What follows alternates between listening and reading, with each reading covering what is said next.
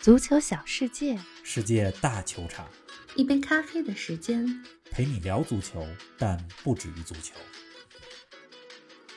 中国男足零比三输给韩国，本是一场无关紧要的比赛，但一记高难度的乌龙球和不堪的比赛过程再次把国足推上热搜。这场比赛让我们不禁想起十六年前国足一比三输法国的友谊赛，踢的是多么有骨气，不禁感叹那时的国足是如此强大。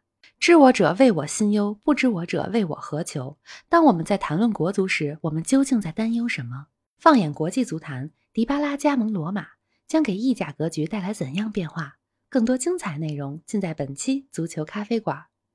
听众朋友们，大家好，欢迎来到新一期的节目。冯老师你好啊，今天咱们聊点什么呀？玲子好，听众朋友们大家好，玲子你这是明知故问啊，今儿还能聊什么呢？咱们今天是被迫聊国足，真的是。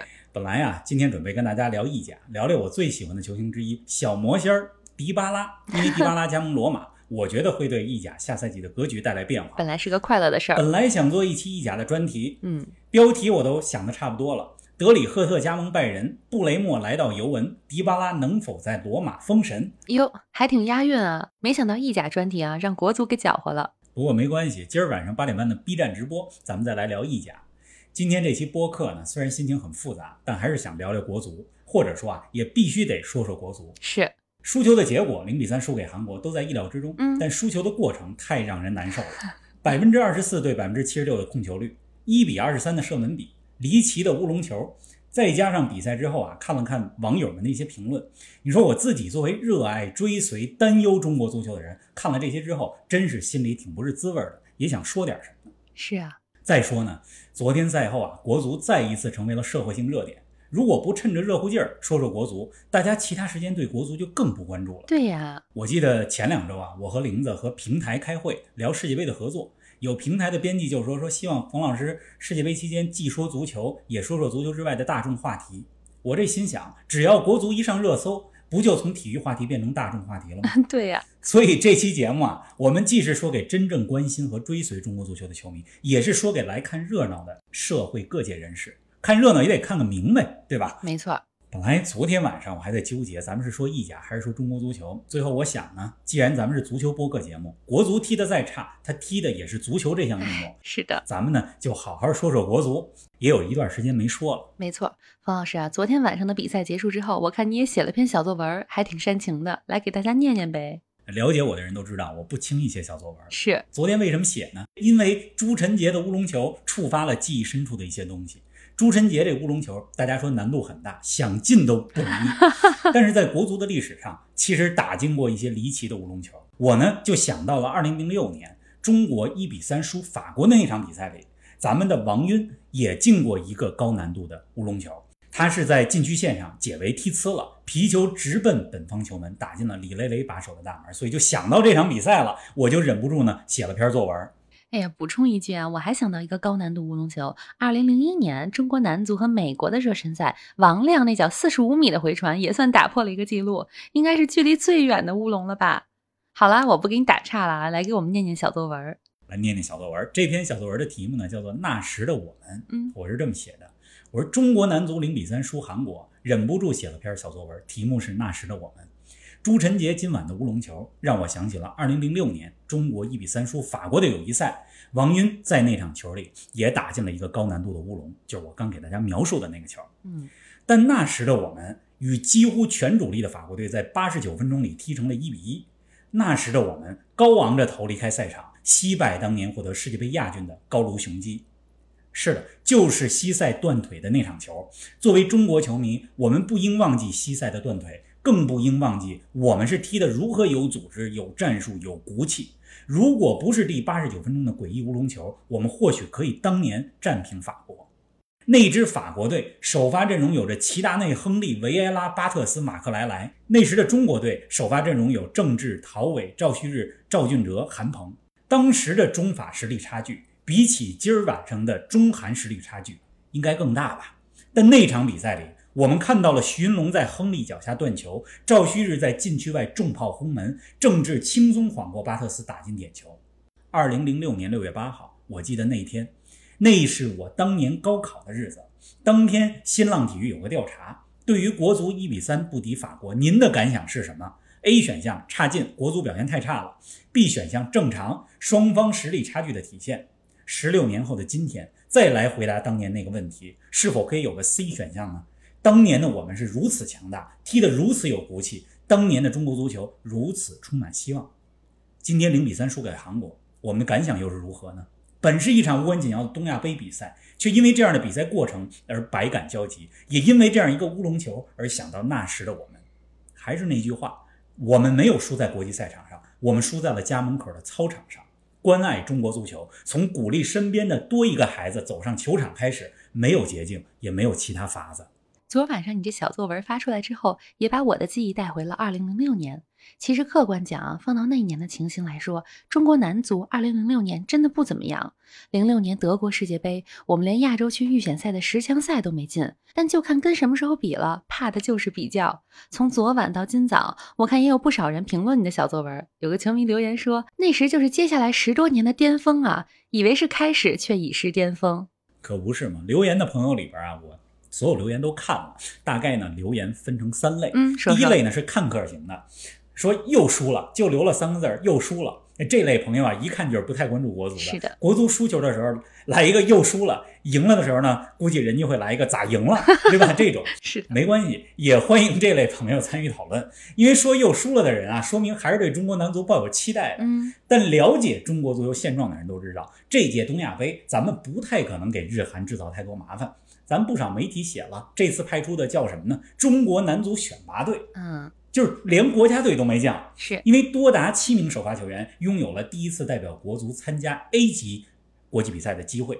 男足的主帅呢是 U 二三主帅杨科维奇，那意思就是我们本来就不是最强的阵容，是对吧？对手韩国队虽然也都是清一色的国内联赛球员，都来自 K 联赛，但人家这水平是比咱们高了不止几个档次。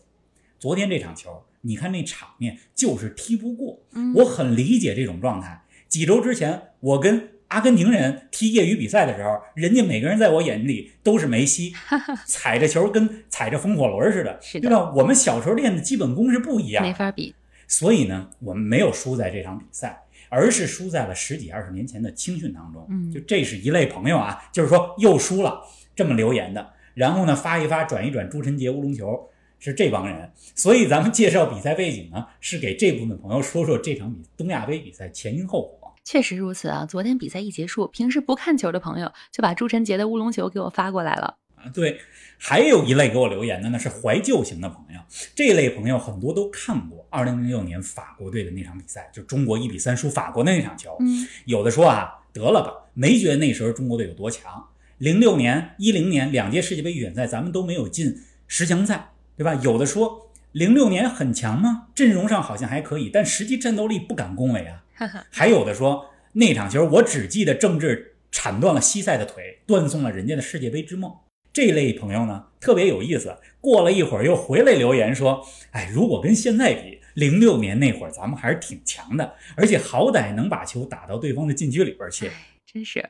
零六年和法国那场比赛，我有印象。法国队和咱们中国队约战，是因为世界杯和韩国分到了一组，想拿中国练练手，对吗？零六年世界杯，法国和多哥、瑞士、韩国分一组，能想着和中国队热身。虽然是练兵，但多多少少觉得咱们和韩国风格差不多。是作为东亚球队呢，有相同之处。但你放到现在，或者几年前俄罗斯世界杯，还有二零零六年法国队这样球队跟咱们练兵吗？对吧？没了。是的，零六年和法国踢的那场友谊赛，我印象特别深刻，因为刚才说了，咱们高考，对，六月八号高考第二天，上午考理综，下午考英语，中午回家吃饭，吃完饭一边吃着西瓜，一边看着比赛集锦，是吧？咱们今天录节目之前，我又重温了一下那场球的集锦，那场球法国踢的挺认真的，刚说到齐达内、亨利都上了，嗯，而且郑智把西塞踢伤之后，法国队更想给中国队一些颜色看看。对吧？所以对人家对待比赛的态度是挺认真的。是的，那那场球呢？中国虽然很被动，但踢的也是有亮点。徐云龙抢断亨利，咱们的左后卫曹阳嘛，在左边路尝试过人，也挺大胆的。赵旭日禁区外远射，还有陶伟主罚的任意球转向禁区的落点也很不错。中国队进那个球是郑智在对方禁区里将球一拨，被阿比达尔放倒了，点球，然后郑智自己把点球打进。嗯，比赛到第八十九分钟都是一比一。第八十九分钟，王云解围失误，脚法运用不当啊，一脚诡异的弧线球飞入了咱们自家球门李雷雷把守的大门。当时呢，在现场的法国前总统希拉克都把那球都看傻了，真的是。总之那场球啊，昨天看的时候我有点热泪盈眶。十六年前看的时候觉得我们踢得不好，昨天再看的时候不禁感叹，那时候我们怎么那么强啊？哎，真的是不能比啊！您正在收听的是足球咖啡馆，一杯咖啡的时间陪你聊足球，但不止于足球。欢迎您在各大音频平台关注我们的节目，同时欢迎关注冯老师的足球评论公众号“逢球必侃”，让我们一起聊球、砍球、追球。昨天你这个文章之后，我看评论区也有球迷留言说，何须怀念2006年那场球？2010年国足还1比0赢过法国呢，当时是邓卓翔的任意球破门。另外，2012年我们在东亚杯中还3比0赢过韩国呢。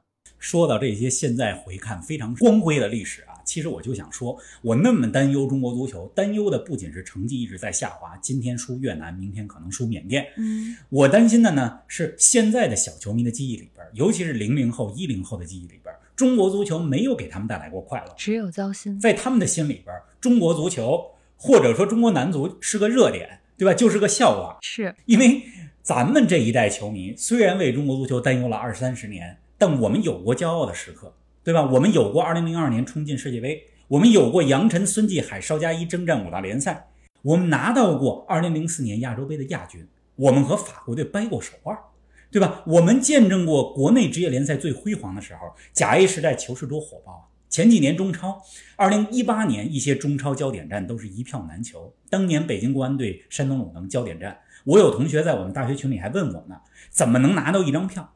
然而如今呢，现在中超有多少人在看？对吧？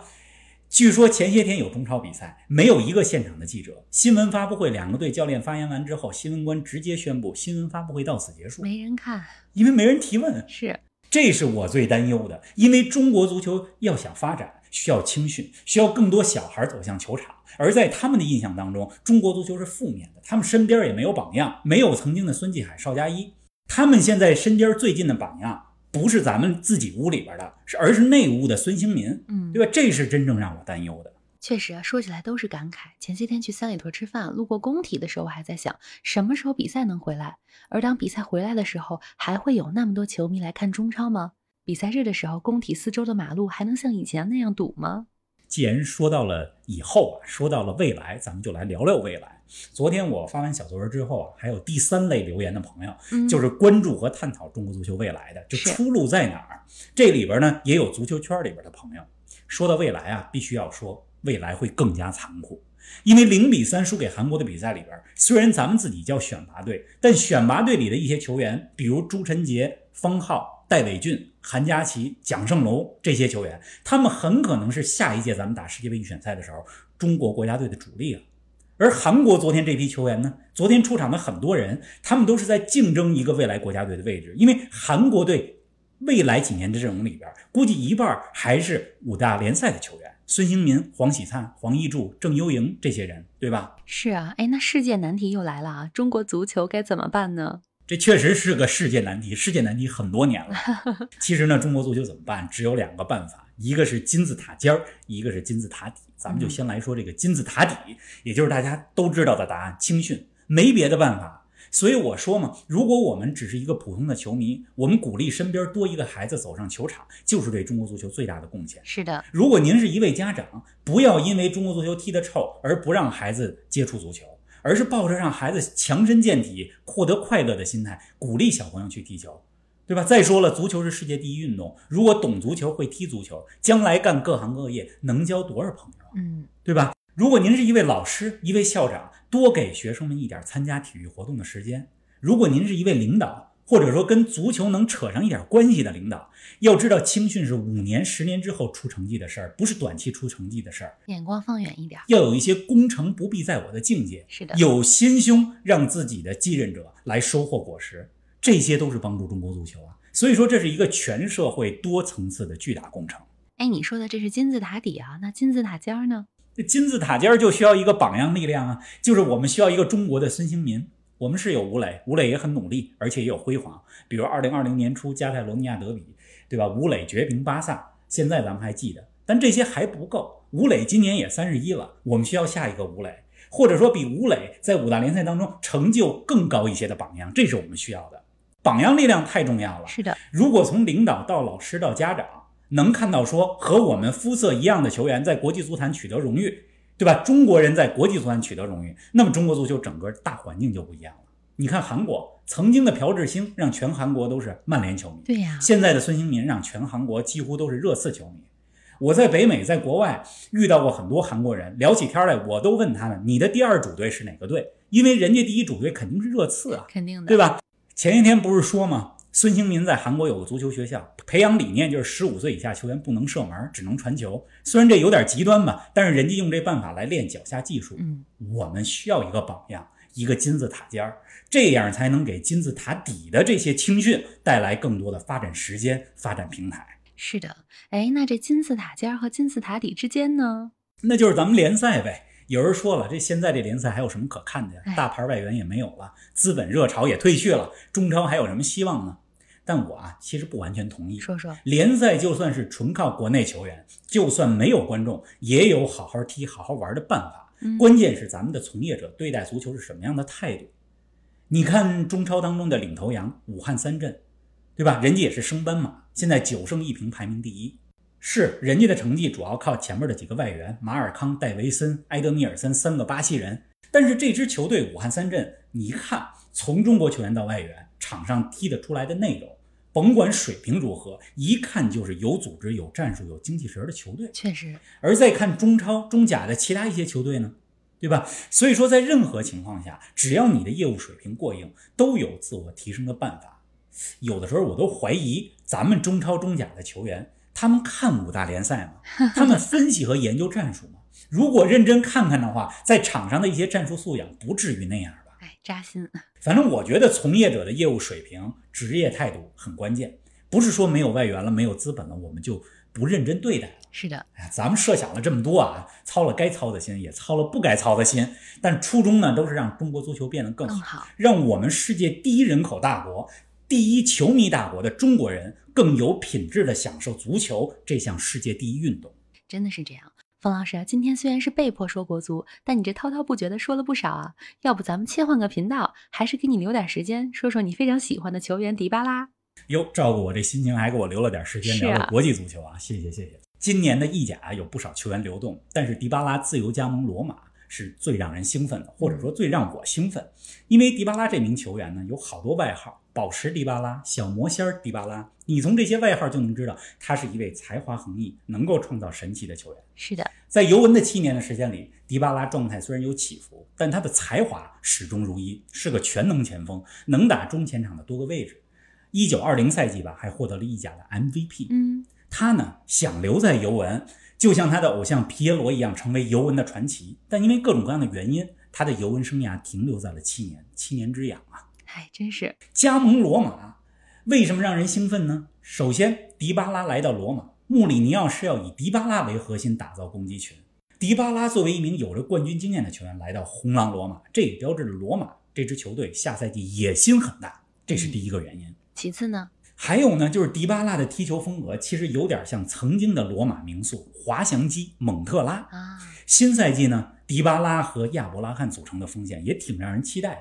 当然了，罗马现在的小将扎尼奥洛能不能留在球队也是个问号。反正新赛季的罗马啊，引进了迪巴拉、马蒂奇，还有里尔的右后卫塞里克，这都是有着本国联赛冠军经验的球员。罗马下赛季可以期待一下，重回欧冠很有戏，说不定还能对意甲冠军发起冲击呢。对冠军发起冲击，冯老师你可是真够敢说的呀。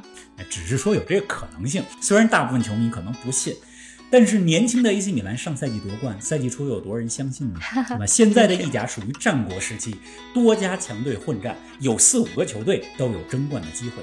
晚上的 B 站直播呢，咱们再给大家详细说说意甲。好的，大家晚上八点半和冯老师在 B 站见，咱们下周一早上的音频节目不见不散。不见不散。